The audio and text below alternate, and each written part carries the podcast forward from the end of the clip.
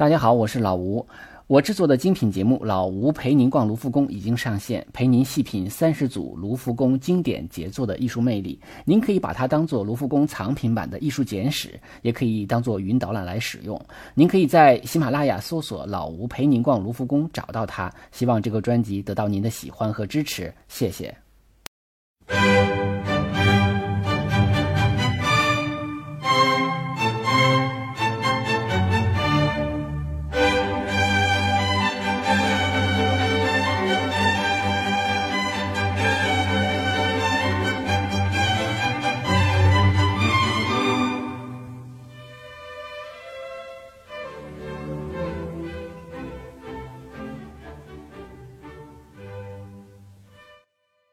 大家好，这里是手机美术馆，我是老吴，呃，也欢迎大家订阅微信公众号“手机美术馆”，那边会有更多的高清图片。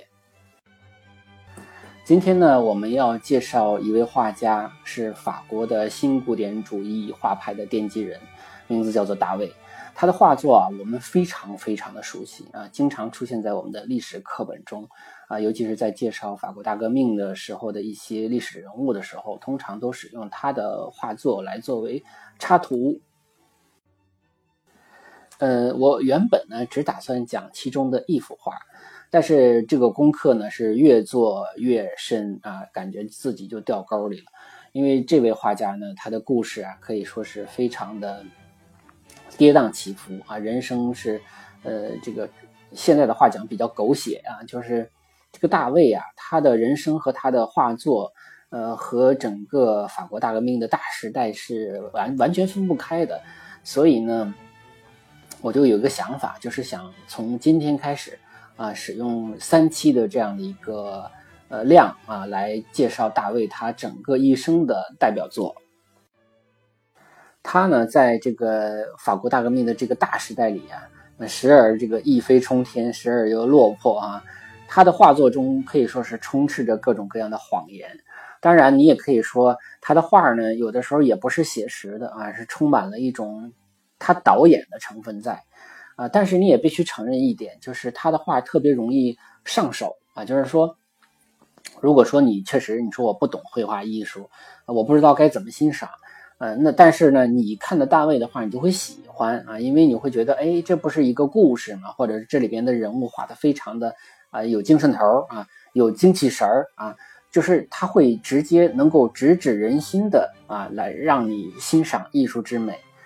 呃，这是一方面，还有一方面，他在艺术上可以说是卓然超群，而不仅仅是开创了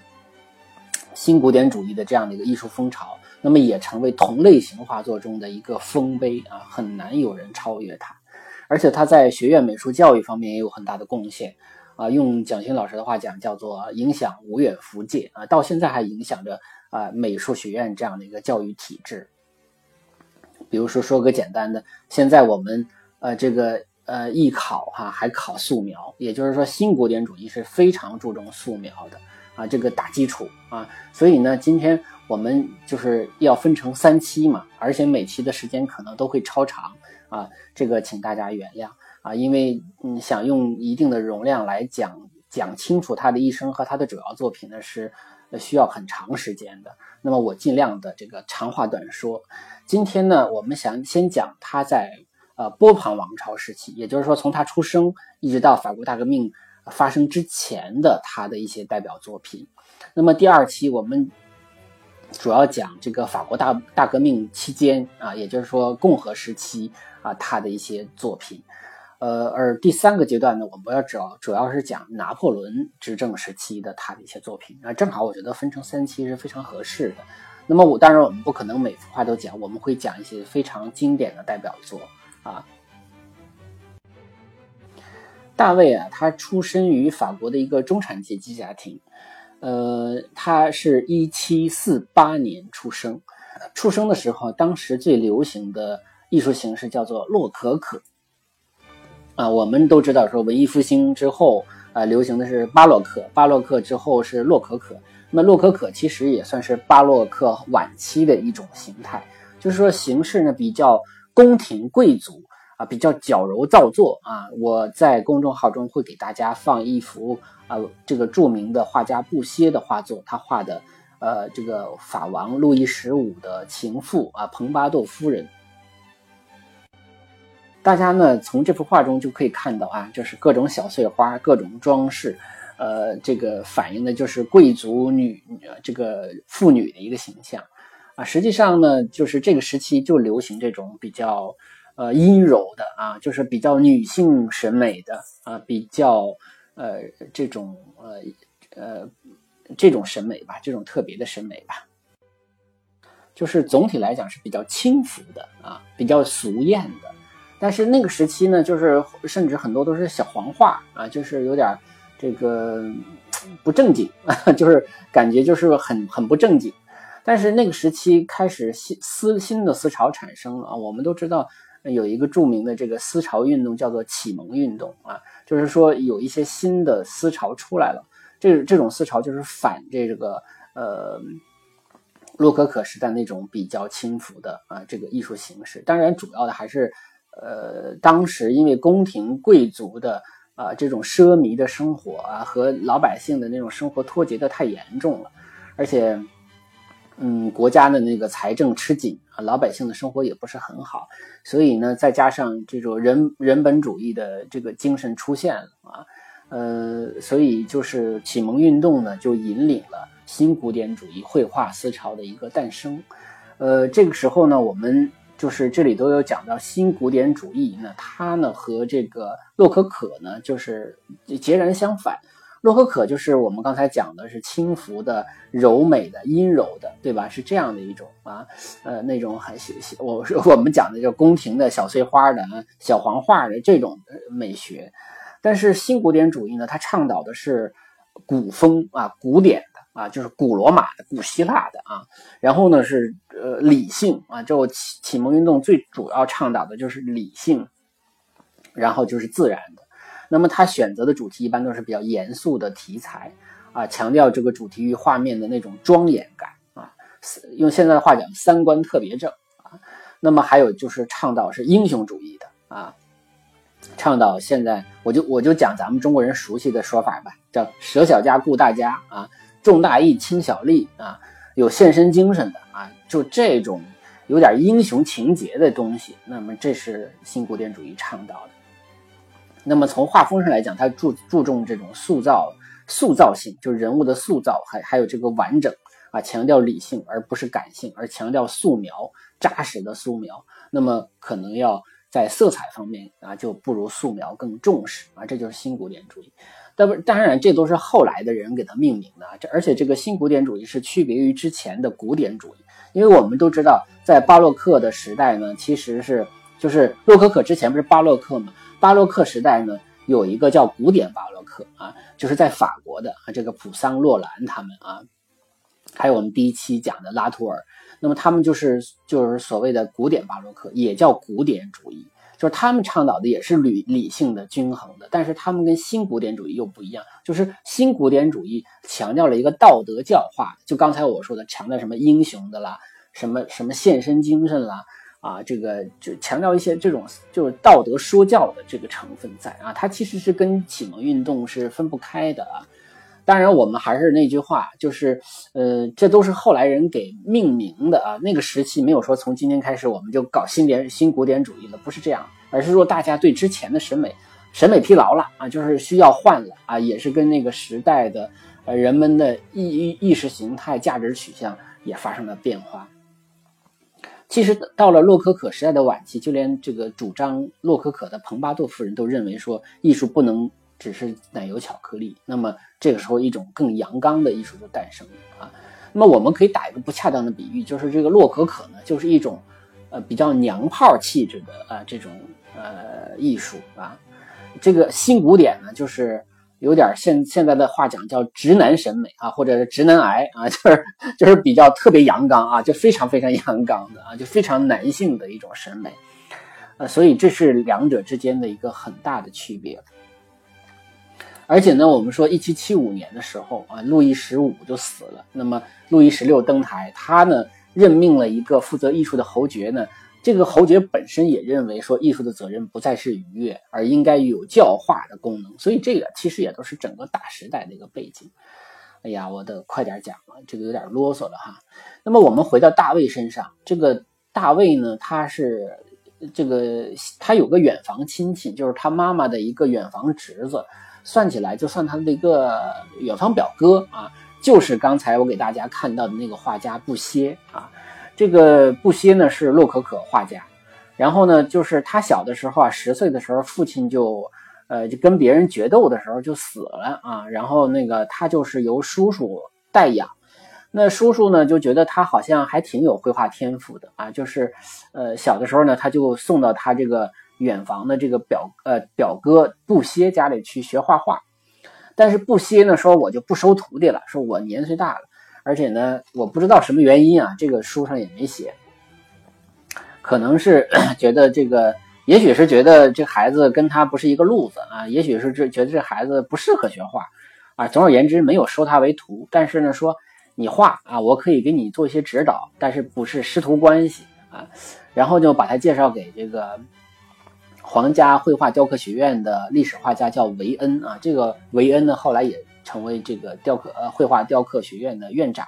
这个皇家绘画雕刻学院就是后来的皇家美术学院啊，再后来的巴黎高等美术学院啊，就是一脉相承的这个学院啊，也就是学院派啊。那么他就学这个历史画家，这个韦恩就是倡导古典风的啊，就是但是那个时候还没有成气候。呃，大卫呢在呃二十六岁的时候啊，一七七四年，那么他就从。呃，皇家美术学院毕业后呢，就是经过四次努力啊，获得了一个罗马大奖。这里头还要有一个概念要介绍，就是当时的学院派啊，要想出人头地啊，有几个。第一，要是争取获奖啊，就是这个罗马大奖。获罗马大奖呢，嗯，这个巴黎的这个艺术学院，它有最高奖是罗马大奖，那就意味着可以去罗马留学啊，就是可以在罗马这个学习呢。吃住行这个都由学校呃等于包干了啊，都等于有人负担这个学费。呃，而且呢，他呢就是经过四年的努力啊，当然他一开始说，哎，我才不在乎说去罗马是不是要有人花钱呢啊，他说我主要是为了这个荣誉。但到大意意大利之后呢，他就像找到了一个呃自己的一个精神家园一样，他突然间受到这个。意大利的这古典主义，哈，尤其是这个包括这个文艺复兴时期的美术的影响呢比较深啊。一个是古罗马的，一个是文艺复兴时期的艺术。所以呢，等到他再回到巴黎的时候，哈，他已经呃，他他其实呃，就是回到巴黎的时候已经三十多岁了。他成绩不算早啊，他算是比较晚成才的一个人。呃，到一七八四年的时候，那么他又重新去呃。罗马啊，那么去罗马呢，就绘画了。呃，这个他实际上是接受了路易十六的一个定价啊，就是当时皇室都是向这些画家来订购画作，那么就给他出了个题，叫呃叫赫拉斯兄弟之盟啊，之这赫拉斯兄弟之誓啊，宣誓啊，一个盟誓。那么要求呢，他去画这个作品，那他呢就是拿着这个定制的这个费用哈。他就回到了罗马，那么当然借鉴了很多，这一个是这本身就是一个古罗马的故事啊，再一个就是借鉴了很多古罗马的风格的这个作品，那么一举成名啊。他之前其实也有一些作品啊，其实已经凸显他的这个风格，否则的话皇室也不会向他定制嘛。那么他这个呃这个画呢，就等于一举成名了啊。在介绍这幅画之前呢，我们还先会看到他的一个，嗯，这是自画像啊。这幅自画像呢，是一七九四年啊，也就是他四十六岁的时候，那时候已经是法国大命大革命的时期了啊，他已经被关关起来了啊。就是他脸，他我们可以看到他脸上是有一个缺陷的啊，就是他在呃年轻的时候，在一次击剑比赛中，脸脸啊被划伤了啊，划了一个很大的口子。啊，那个时候可能就是这种外科手术啊，这个修复能力比较差，所以他就留下了一个肉瘤子啊。这个肉瘤子看下去啊，很很很难看啊，像是一口咬下去的桃子。他们说是，那这个伤啊，可能会导致他有点这个口齿不清啊，因为他可能牵到牵牵扯到他说话的时候的这个肌肉，呃啊，当然也有可能是这方面的原因，也有可能是他天然性格里头就。不善言辞，所以他说话结巴口吃，所以有的时候大家经常听不明白他做说什么啊。一个是口齿就不清楚，然后再加上口吃，再加上他这个言辞能力又比较差，而且他这个人呢特别的严肃啊，就是不爱开玩笑。如果有人爱开玩笑呢，他就会说人家不务正业啊。所以他当时有个外号叫“肿脸大卫”，就是因为他脸这块不是有个肉瘤子嘛。当然，我们也可以说啊，就是上帝给你关上一一扇门，就会给你打开一扇窗，对吧？比如说他这个严肃这个性格啊，他不爱开玩笑的性格，那画新古典主义这种比较庄严肃穆的这种题材，那就是恰到好处啊。比如说他不善言辞。那么恰恰好好呢，他就是特别善于用他的画笔来表达，所以呢，他的他真的是非常具有绘画天才的一个画家啊，所以他非常适合表现新古典主义的这个主题啊，所以呢，今天呃我们要主要讲的三幅这个在呃这个路易十六啊时期啊，就是这个呃他的这个几幅名作啊，那么我们先讲的就是这个。赫拉斯兄弟之事啊，那么这幅画呢，是一七八四年啊，接受路易十六的定制啊，然后在罗马画的这个作品啊，现在呢是陈列在啊卢浮宫的这个法国画廊里啊，那个大画廊里边啊，也是尺幅比较大的一幅画。他的这幅画呢，高是三米三啊，长是四米二五啊，是很大尺幅的画，嗯。其实我们在嗯第二期节目中介绍过，有一种叫 Grand Tour，就是壮游啊，壮士的壮，壮游。那么这种游旅游啊，实际上就是游学，主要就是去意大利的游学。所以在一就是很多的国家都会有年轻人去意大利去学习那些古代的艺术，那么主要是欣赏古罗马的艺术，当然也包括文艺复兴的了啊。所以呢，他是受的比其中比较呃。影响比较大的一个画家，他画的这幅这个赫拉斯兄弟之事呢，啊，我们可以结合着图来看。首先呢，它这是一个古罗马的故事啊，就是这里边呢，我们看到最左侧有三个啊，这个青年男子啊，那么是一个单手向上举着啊，中间有一个老者啊，老者就是老赫拉斯。当然也有翻译成赫拉提啊，或者叫赫拉提乌斯啊，这个可能不同的书上翻译也不太一样。但是不管怎么说，就是这个名字，我们就称其为赫拉斯吧。呃，然后这个老者呢，实际上是这三兄弟的父亲，就是老赫拉斯和三个这个赫拉斯兄弟。他呢手里拿着三三把剑啊，或者是刀剑吧，那么正在向这个他的这个三个儿子授剑啊。然后三个儿子呢，单手向上举来宣誓。呃，这个右侧呢还有几位，就是家里的女眷啊，就是姐姐妹妹什么啊。这个我们一会儿细说。这是讲一个怎么一个故事呢？啊，就是讲古罗马的时候啊，罗马共和制时期啊，罗马人这个呃与罗马城啊与比邻的这个叫阿尔巴城呢发生了一些战争。但是这两个城之间，其实它本身老百姓来说，经常有这种通婚的关系。然后呢，为了避免这种大大规模的流血屠杀，这个厮杀嘛，双方就达成了一个协议，说你们派三个人，我们派三个人，然后来格斗啊，以胜败来判定谁输谁赢。然后在这场战争中呢，那么赫拉斯兄弟啊，就是他这个三胞胎啊，被选出来啊，这个与敌人进行格斗。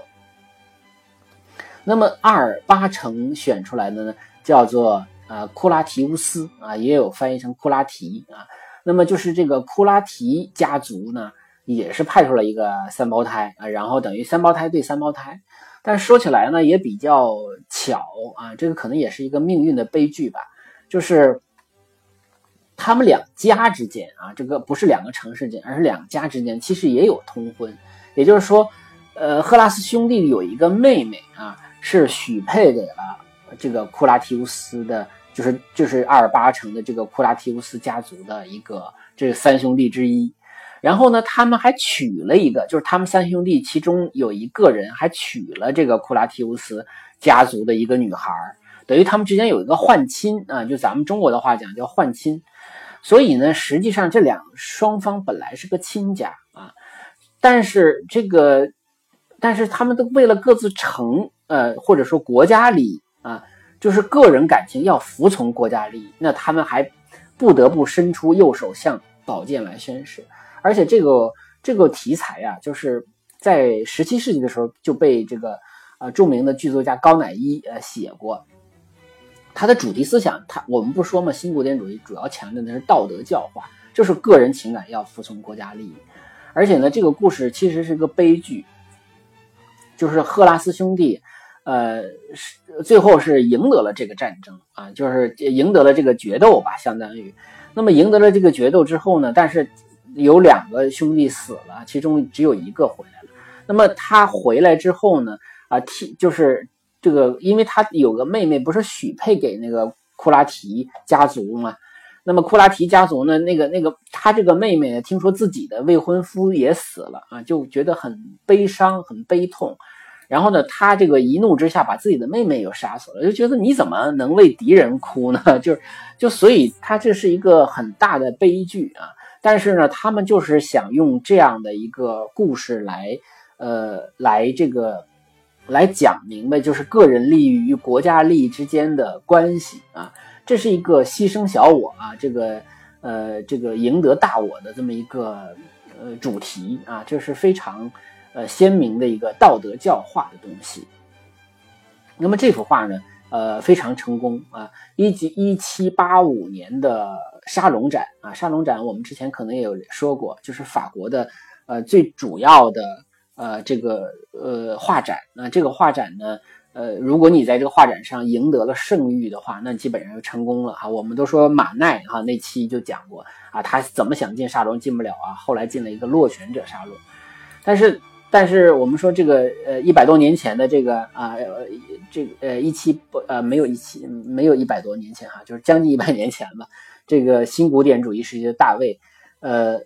呃，在这个沙龙展上可以说是一举成功啊！那年的沙龙展总共有六万多人参观。那么这幅画啊，这个赫拉斯兄弟之事可以说是呃最成功的一幅、最耀眼的一幅。所以后来也有个说法说，这个就是这幅画就是吹响了呃革命的号角啊。那个时候人崇拜古罗马还有一个原因，就是古罗马共和制呢，那个因为因为就是封建专制或者是叫国王的这种专制呢，已经引起了很多人的不满。所以大家又重新想这个回到共和时代，就觉得你看历史上啊，古罗马时期、共和时期是可以这种制度可以是很好的，而且它相当于找到了一个历史依据啊。所以那时候崇拜古罗马，而且也崇拜这种献身精神啊，崇拜这种牺牲个人利益的这样的一个精神。当然，这幅画呢，呃，他不是画整个的过程，他只画了这个在出征之前啊。赫拉斯老赫拉斯拿着三个刀剑，啊授予自己的孩子。那么三个孩子呢，来举手宣誓。啊，这个，呃，因所以很多人说，说大卫率先吹响了革命的号角啊。一个是呢，为即将到来的法国大革命好像打了一个艺术上的一个打了一个前站啊。同时呢，从这个艺术的角度来讲，那么毫无疑问，大卫也是一个改革者或者是一个革命者。那么他一扫啊阴柔的娘炮气质的这个洛可可艺术，那么重新回到了一个比较阳刚的哈比较直男 气质的这个新古典主义。那么新古典主义特点呢就是很均衡啊，它强调这种呃这种构图上的完整和均衡啊，强调这个有的时候是对称的啊，强调互相之间的这个对比啊，它是有这样的一套美学体系的，它是有。非常扎实的这个美学理论基础的啊，我们可以结合这个画来看哈。我们画了几个框，我们看最上边呢，呃，这个框一里边哈，你可以看到三个啊，这个拱圆拱啊，这种圆拱呢是由这个罗马柱来支撑，也就是说它使用了一个罗马环境中的一个建筑的元素啊，来体现古罗马的这个特点啊，这也是我们说新古典主义的特点，它就是要大量的使用这种古典的。呃，元素在啊，当然这个画本身画的就是古罗马的故事。那它其实有时候即使画这个现代的故事啊，就是它当时的故事的话，它也会有一些古罗马的元素在啊，来呈现这种。当然呢，在它的第一时期，也就是在波旁王朝这个统治时期的这个大卫的作品主要还是画古罗马的这个题材比较多一些。呃，我们看画框二啊，我们会发现三个圆孔下边对在三，正好对应了三个，呃，三个三个不三组人。第一组人就是这个赫拉斯三兄弟啊，也就是我们画框二中的这三兄弟。我们可以看到，哎呀，金字塔的这种呃构图造型啊，叉开腿啊，很稳定，是吧？这个特别符合我们说现代是，就是说呃学院派的审美。啊，你看一个手向上举，然后呢，中间呢就是老赫拉斯，也就是他们的爸爸，在出征之前就告诉你们不得胜不许回来啊，这个感觉。那么手里拿着呃三三柄这个刀和剑啊，呃，然后呢这个姿势啊，我们其实可以做这个，我我我也找了一个画辅助线的图，其实有这个学院艺术教育的时候，他们经常会有那个透视法的。比如说，他会做辅助线，然后让你看到它的那个灭失点。我们会沿着这个地板的这个延长线，哈啊和这个主要的这个线条，我们会发现它的灭失点就在，呃，这个老赫拉斯手里拿的这个剑的部分，也就是说，这个是画面的中心啊。这个呃，实际上通过辅助线，我们就可以一眼能看到啊，它成为整个画面的核心部分。然后呢，我们再看右侧，右侧呢就是啊有。首先看到了两个年轻啊，就是在高光的部分，那么光比较亮的部分看到两个年轻的呃女士啊，然后后边呢还有一个呃年纪比较大的女士带着两个孩子，那么那个人是护士啊，就是是家里的一个保姆啊，那两个孩子就是他们的这个三兄弟的孩子啊，或者是这个家里的一个啊啊孩子，这个就具体就不太清楚。那么前面这两个人是谁呢？啊，前面这两个人啊，一个是呃。就是叫萨宾娜，就是穿蓝色衣服哈，这个呃有点那种金色的那个裙子哈，那么这个叫萨宾娜，她是呃这个库拉提家族的女人，也就是说是对方的家族的女人啊，萨宾娜嫁给了赫拉斯兄弟之一，也就是说她如果说她觉得自己的这个丈夫要出去啊去打自己的兄弟，那她当然很难过。那么穿白衣白色衣服的这个女孩就是赫拉斯兄弟的妹妹，叫卡米拉啊。她呢已经许配给了啊这个库拉提兄弟啊之一。所以呢，我们也可以看到她的这个构图，你看它也是一个三角形构图啊，所以也是非常追求这种稳定感啊。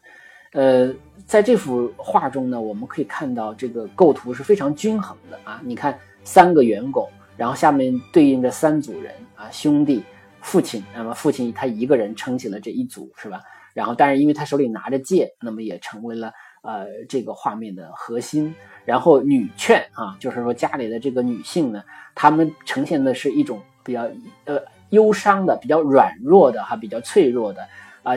或者说是人情的一部分，它是讲真人的情感的部分。那么右侧的这个左侧的呢，这男性的部分呢，占了三分之二，它是重点，重点突出的是。啊，这个人就是英雄情节啊，献身精神。所以你看哈，这个兄弟也是三角形构图，父亲也是三角形构图，而且父亲的腿和兄弟的腿又形成了一个新的大的三角形构图，都是非常稳定的啊。所以呢，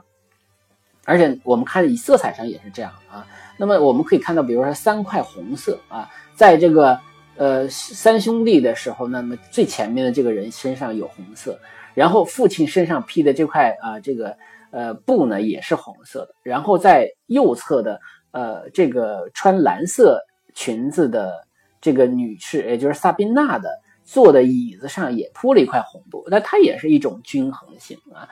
所以呃有的时候啊，我们稍微扯远一点，就是大家有时候在那个美术馆哈或者博物馆听讲解，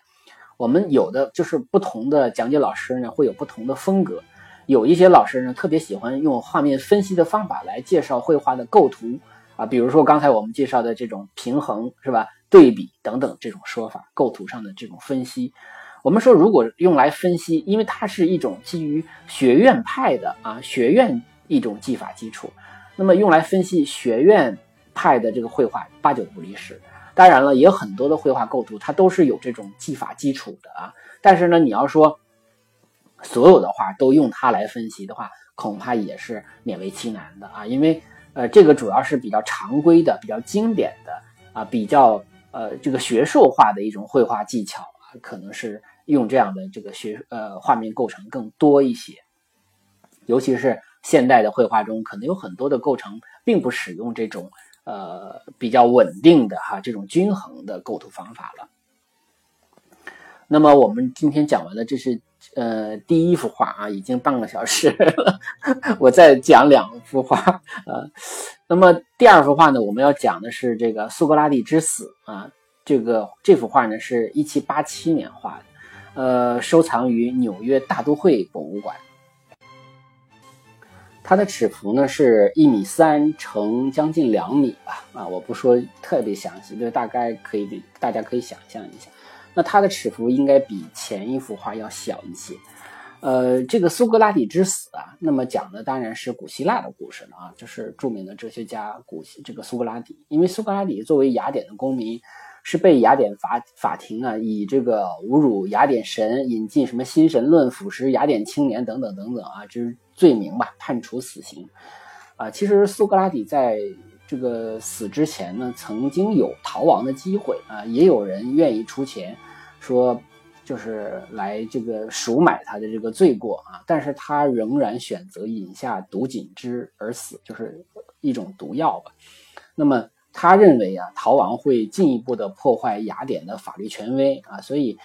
这幅画呢，就是就也是使用了一种啊新古典主义的这个呃创作的方法。啊，我们可以看到这幅画的环境中呢，也是一个，你看那个圆拱啊，就是其实古罗马呢很多的时候，这种圆拱就是体现在呃它的这个建筑环境里啊，就是来体现它是古罗马啊。当然，这个故事本身是古希腊的，但是我们说古典主义风格嘛，它主要还是要还原一种古典主义的东西，而且包括它后边，我们可以看到在那个它的这个床后边，其实还有一个灯。啊，有一个灯杆那个灯杆应该也是古罗马的一种，呃，遗留下来的一种东西啊，可能是考古啊，或者是这种呃传世下边的来的一个古罗马的呃东西。呃，在这幅画中呢，有很多的人啊，当然最主要的是苏格拉底，呃，然后呢，其他的就是一些门徒啊，还有一些像他第九的这个行刑的人啊，呃，当然了，我们通过这个圆拱呢。往远处看，等于里边还有一个空间。它实际上用这种方法来加深这个透视感，就是它毕竟是个古典主义的绘画嘛，它是要有一定的空间感的。如果都封闭在一个空间中的话，就会很很憋啊，就是不舒服。那么另外一个空间中呢，有一个楼梯，那么正正好有几个人在上楼梯。特别有意思的是，有人就是数了一下，说正好也是十三个人。感觉跟这个最后的晚餐呢一样，人数是一样，那呃，所以呢，它好像也有一种呃一种平衡啊，或者说一种模仿古代绘画的呃一种怎么讲呢？嗯，学习吧。我们可以看到啊，我们最远处的那个那几个人我们就不说了，我们说这离我们比较近的这几个人，我们看到画面最左侧的啊，就是在床头坐的这个人，背对着苏格拉底。啊，这个人是柏拉图，呃，柏拉图是大家都知道苏格拉底的学生啊，是一个也是一个大哲学家啊，因为就是苏格拉底完了柏拉图，柏拉图完了亚里士多德啊，这个我们都知道，啊，但是呢，这个里头要有一点不一样啊，这个就是 我们可以看到，呃，他绘画的一些特点了，就是柏拉图首先来讲没有这么老啊。柏拉图呢，他在苏格拉底去世的时候，他才二十多岁啊，所以他画成一个老头是不对的。那还有一点就是，苏格拉底死的时候，柏拉图并没有在现场啊。当时根据历史文献的记载，啊，柏拉图应该是因为生病啊，还是什么原因啊，并没有陪伴这个苏格拉底去世啊。所以呢，他相当于为了营造这个画这个悲剧感，而且呢，强化柏拉图在。呃，苏跟苏格拉底的关系以及它的重要性啊，所以他把柏拉图给画在里边了，这等于相这相当于导演了一个是一个东西啊。这个可能在后来很多嗯学院派的绘画中都会有这样的做法，就是把不存在的事实把它画出来啊。这个实际上，嗯，这个我们中国人应该更能理解。我们可以有机会可以去看到一些。呃革命历史画作，有很多的画作，它都是根据这个作者的想象啊编排的一些可能不怎么真实的东西，那他就觉得这么画是最好的啊，就是说画面的效果要重于事实的真相啊，所以呢，这个里头呃就是新古典主义的一个特点，那就出现了。你看第二第二个人，就是在这个柏拉图后边有一个人趴在那个那个圆拱门门上哈门墙上的一个人啊，痛不欲生啊。这个人据说叫阿波罗洛呃阿波罗多洛斯，他呢是在苏格拉底，他是在现场的一个人，他是一个真实的在现场。那么他当时因为情绪失控了，就觉得啊我的老师要要死了，要被处罚了，那很难过啊，他就失控了，失控了。这个苏格拉底就说：“哎呀，你这个。”呃，这个没出息啊！你赶紧走啊！他就趴在那个墙上，就是，啊，这个人就预示着他的存在。那么还有一个前前景中最前面有一个人，你看他脚下有一个像下的命令啊，行刑的命令那样的一个，还有一个就是有一个被解开的脚镣的哈，这个啊，但是他是穿红色衣服的。那么他向苏格拉底递去了一个杯子啊，这个人实际上他不是苏格拉底的门徒，他是。这个呃唯一跟苏这个苏格拉底学就是这个教学没有关系的人啊，他拿着毒酒送给这个苏格拉底，但是呢，他把他做出了一个姿态，这个姿态就是，哎，好像很不忍心看到，呃，苏格拉底去喝这杯毒锦汁啊，这杯毒酒，那么他觉得很不忍心，他就做了一个姿态啊，这也是我们看到的呃，这个新古典主义的特点，就是喜欢做各种各样的姿态啊。那么很多的姿态其实就是仿效古罗马的。刚才我们看到的那个，呃，赫拉斯兄弟之誓，那三个兄弟向前伸手，那么经常是在古罗马的雕塑中会有这样的姿态。那么我们再看这个最主要的啊，就是坐在床上这个一个手指天哈，一个手来接这个毒酒的这个人就是苏格拉底。那么苏格拉底呢，实际上当天啊非常的镇定，他就觉得说，如果我走了，那么相当于。我之前所说的很多的东西，对法律的那种尊重啊，或者等于等于我自己打我自己嘴，那我我不能这样，就是怎么我都不会走的。但是呢，他还在死之前呢，他还把自己的妻妻子女儿打发开，那么就跟他的学生啊，像菲多呀、啊克里同啊、西米亚斯啊等等吧，就一些学生在这儿谈论一个哲学话题，就是灵魂和永生的一个问题。啊，那么这这个其实有一本书啊，叫《菲多》啊，就是他的学生的名字命名的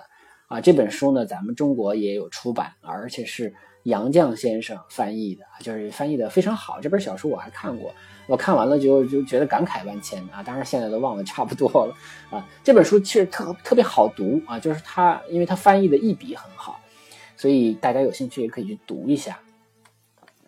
那么。坐在他旁边的这个人，哈，我当然我们可以看苏格拉底是很镇静的。他一方面继续跟同同学们，哈，就谈论非常深奥的啊这种灵魂的哲学问题啊。当然了，柏拉图表现的是不忍心看到自己老师去世，那么背对着他，他自己呢还是要跟其他的学生再继续讨论这样的哲学问题，呃，很镇定啊。就是他这里头其实也是讲强调一种献身精神，就是为自己相信的一种，呃真理啊，那么所献身。我们看到坐在他旁边有一个呃穿红色衣服的这个坐着的啊，呃手呃呃这个扶着他的这个腿哈，那么这个人就是叫克里同，这个这个人是他的门徒之一，也是他的发小好朋友啊，年龄年龄好像是同岁，他呢。呃，也跟苏格拉底的关系既是亦师亦友啊，就是他经常听他的这个好朋友去讲学，所以他也算他的同学，那个也也算他的学生。那么他呢，就是曾经说我出钱啊，我来保你啊，当时可能不叫保了，就是想办法来帮你赎这个罪啊。然后苏格拉底不同意，那他说那要不我们逃跑，我们想办法让你走。啊，那个苏格拉底还是不同意啊。苏格拉底就是说，我就是要赴死，我不死的话，可能我之前所说的东西也都不存在。所以呢，这个苏格拉底的这幅画呢，就是有具有一种史诗般的这种效果啊。就是我们可以看到刚才讲的，比如说三角形的构图啊，比如均衡性啊，比如构图上的这种啊平衡啊，或者说呃，包括它的这个空间上的啊地板的这种使用啊，等等等等啊，都是符合古典主义审美。而且它的主题又是古呃这个古希腊古罗马的，是古典的啊，而且它的这个主题又是讲献身的，讲讲道德说教的啊，所以呢，这个作品呢被评价很高啊。这个著名的这个雷诺兹呢曾经认为这幅画堪比西斯廷天顶画，这个我们讲过啊，也堪比这个拉斐尔的一些作品，所以呢等于评价是非常之高的啊。然后我们再讲第三幅画啊，叫呃处决自己的儿子布鲁特斯啊。这幅画呢是我们今天呃这个在这个期间啊我们选的第三幅。呃，这幅画呢也被译作叫运送布鲁特斯儿子尸体的军士们。那么它呢是收藏于也是在卢浮宫啊，呃画于呢一七八九年，也就是在这个赫拉斯兄弟之逝的五年之后。呃，这幅画呢，放在就放在赫拉斯兄弟之室旁边儿，哎，就是两幅画挨着放的，而且它的尺幅呢是三百二十四厘米乘四百二十二厘米啊，就是三米二三乘四米二二，就是尺幅跟刚才我们说的那个赫拉斯兄弟之室基本上差不多啊，就是所以看起来呢，这两幅画好像是有关系啊，他就用了同样大尺幅的画画了两幅不同的画，那么当然是的不同时期了啊。就是不同不同年画的，这这一年呢有一个特点要讲，就是它是在一七八九年。我们都知道，一七八九年的七月十四号就是攻占巴士底狱的时间，也就是说法国大革命就开始了，大革命开始了啊。所以呢，他画这幅画等于他一年前一七八八年就开始创作，完成的时候就是这个法国大革命了。那么这幅画呢，也被认为是这个具有革命性的这个呃反响啊，就是他这个事儿说出来也是歪打正着。那他本身画这幅画的时候啊，他目的啊不是为了说我要倡导大家起来革命啊，他不是这个意思。他也不是说我倡导大家有英雄英雄情节，他这个还是一个路易十六皇室的一个定价，但是却恰恰好好呢，呃，就是透射出当时的这个。呃，罗马，呃，统治者的那种腐败啊什么的，就给人感觉是一个暗示啊，所以呢，呃，会被大家认为是啊，是一个革命的作品啊，是反专制的作品啊，所以呢，就是他也当然也符合了后来这个大大卫的这个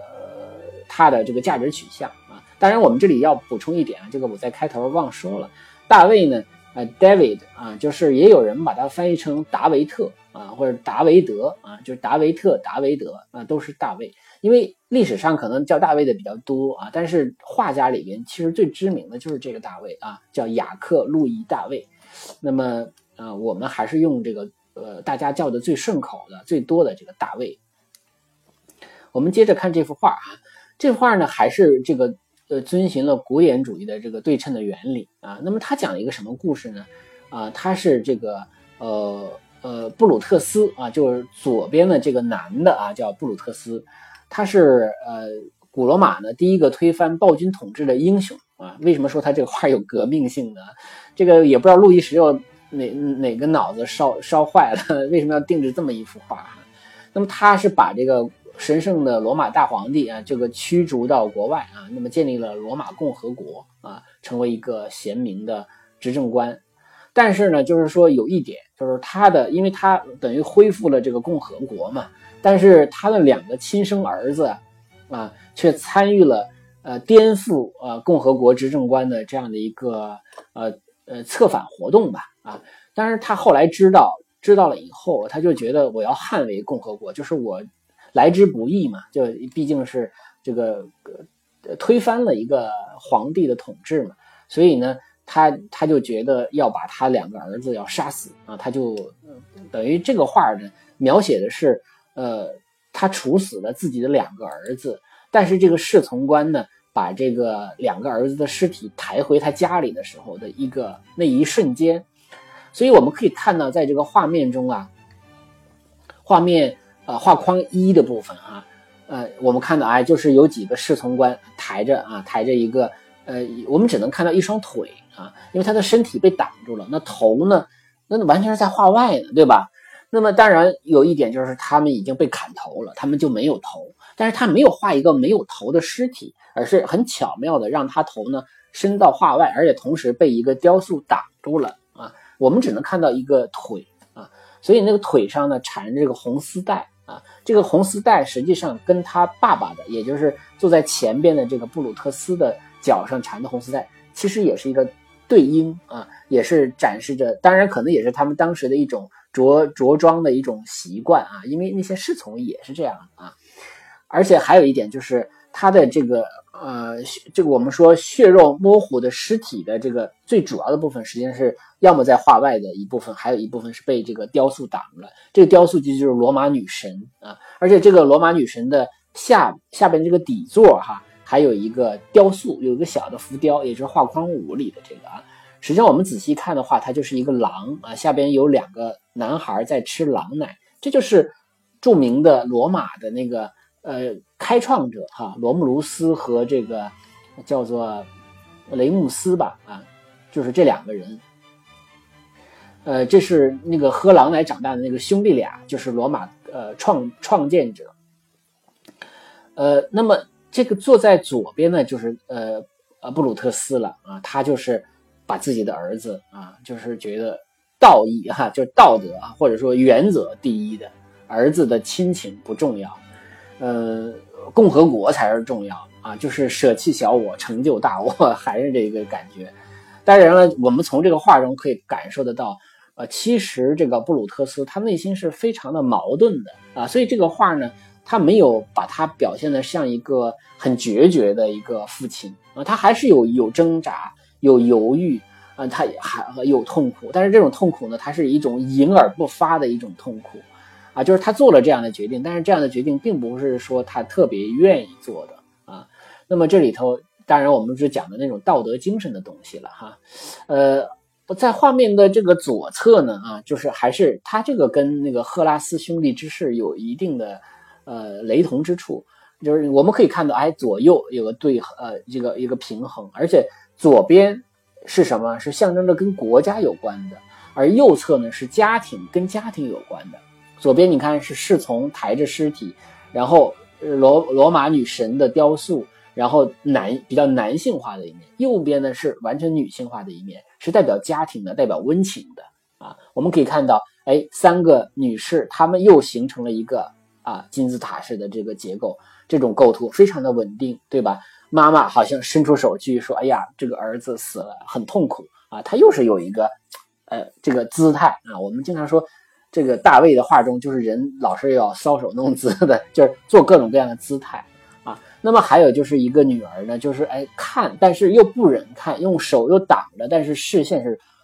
冲向他的这个呃这个不知道叫哥哥还是弟弟这边哈。还有另外一个女儿就干脆晕过去了，就倒在了母亲的这个怀里啊。那么母亲当然一手还托着她啊，实际上就是觉得这个强大的痛苦。啊，这种强大的痛苦是跟这个男性的冷静其实形成了一个对比，但是也有人认为这是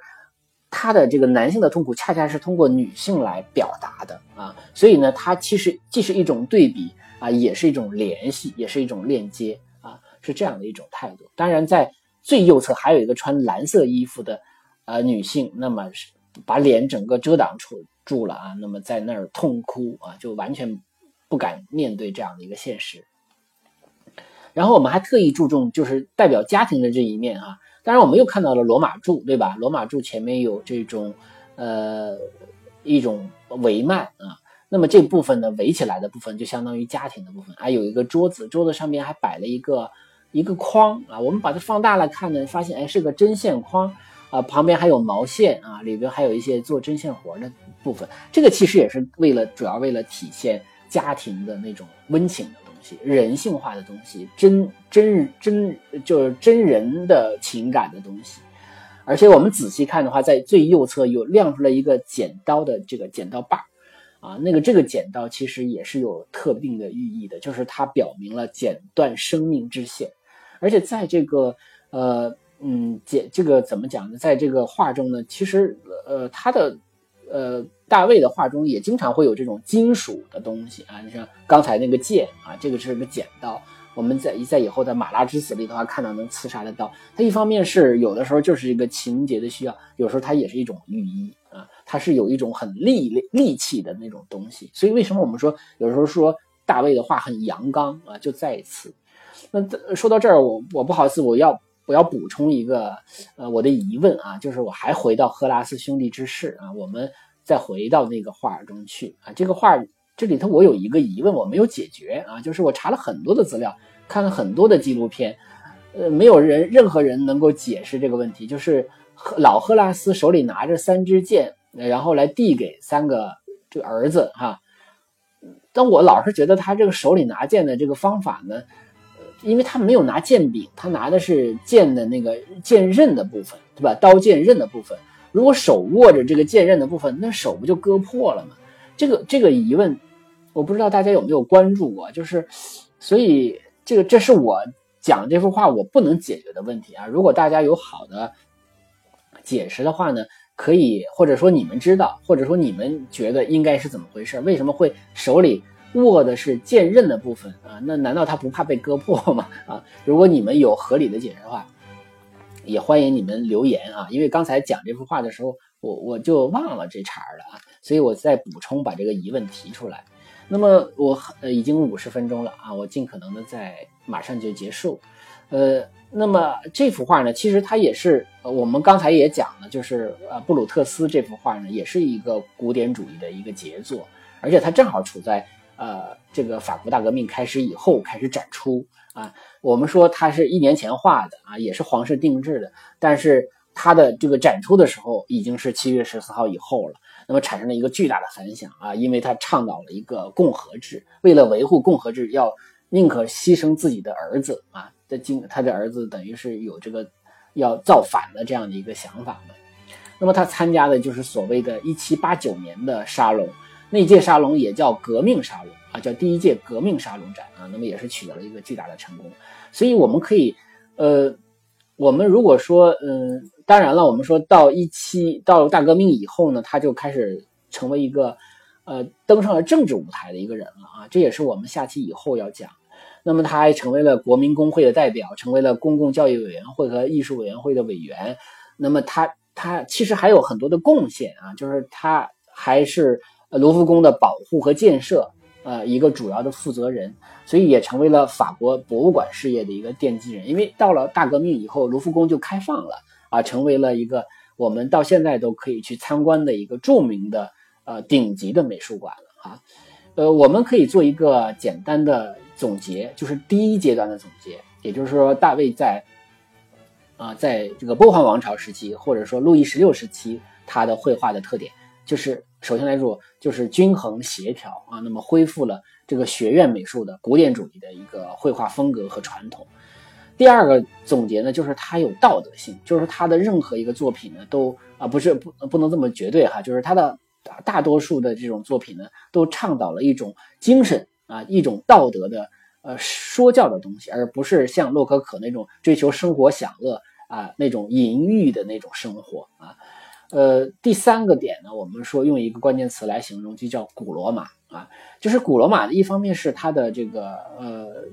主题啊，主题呢可能是古罗马的，也可能是古希腊的啊。刚才我们举的例子中啊，就是有古罗马也有古希腊的，但同时呢，还有一个就是它的。人物的造型，包括你看它里边的那个，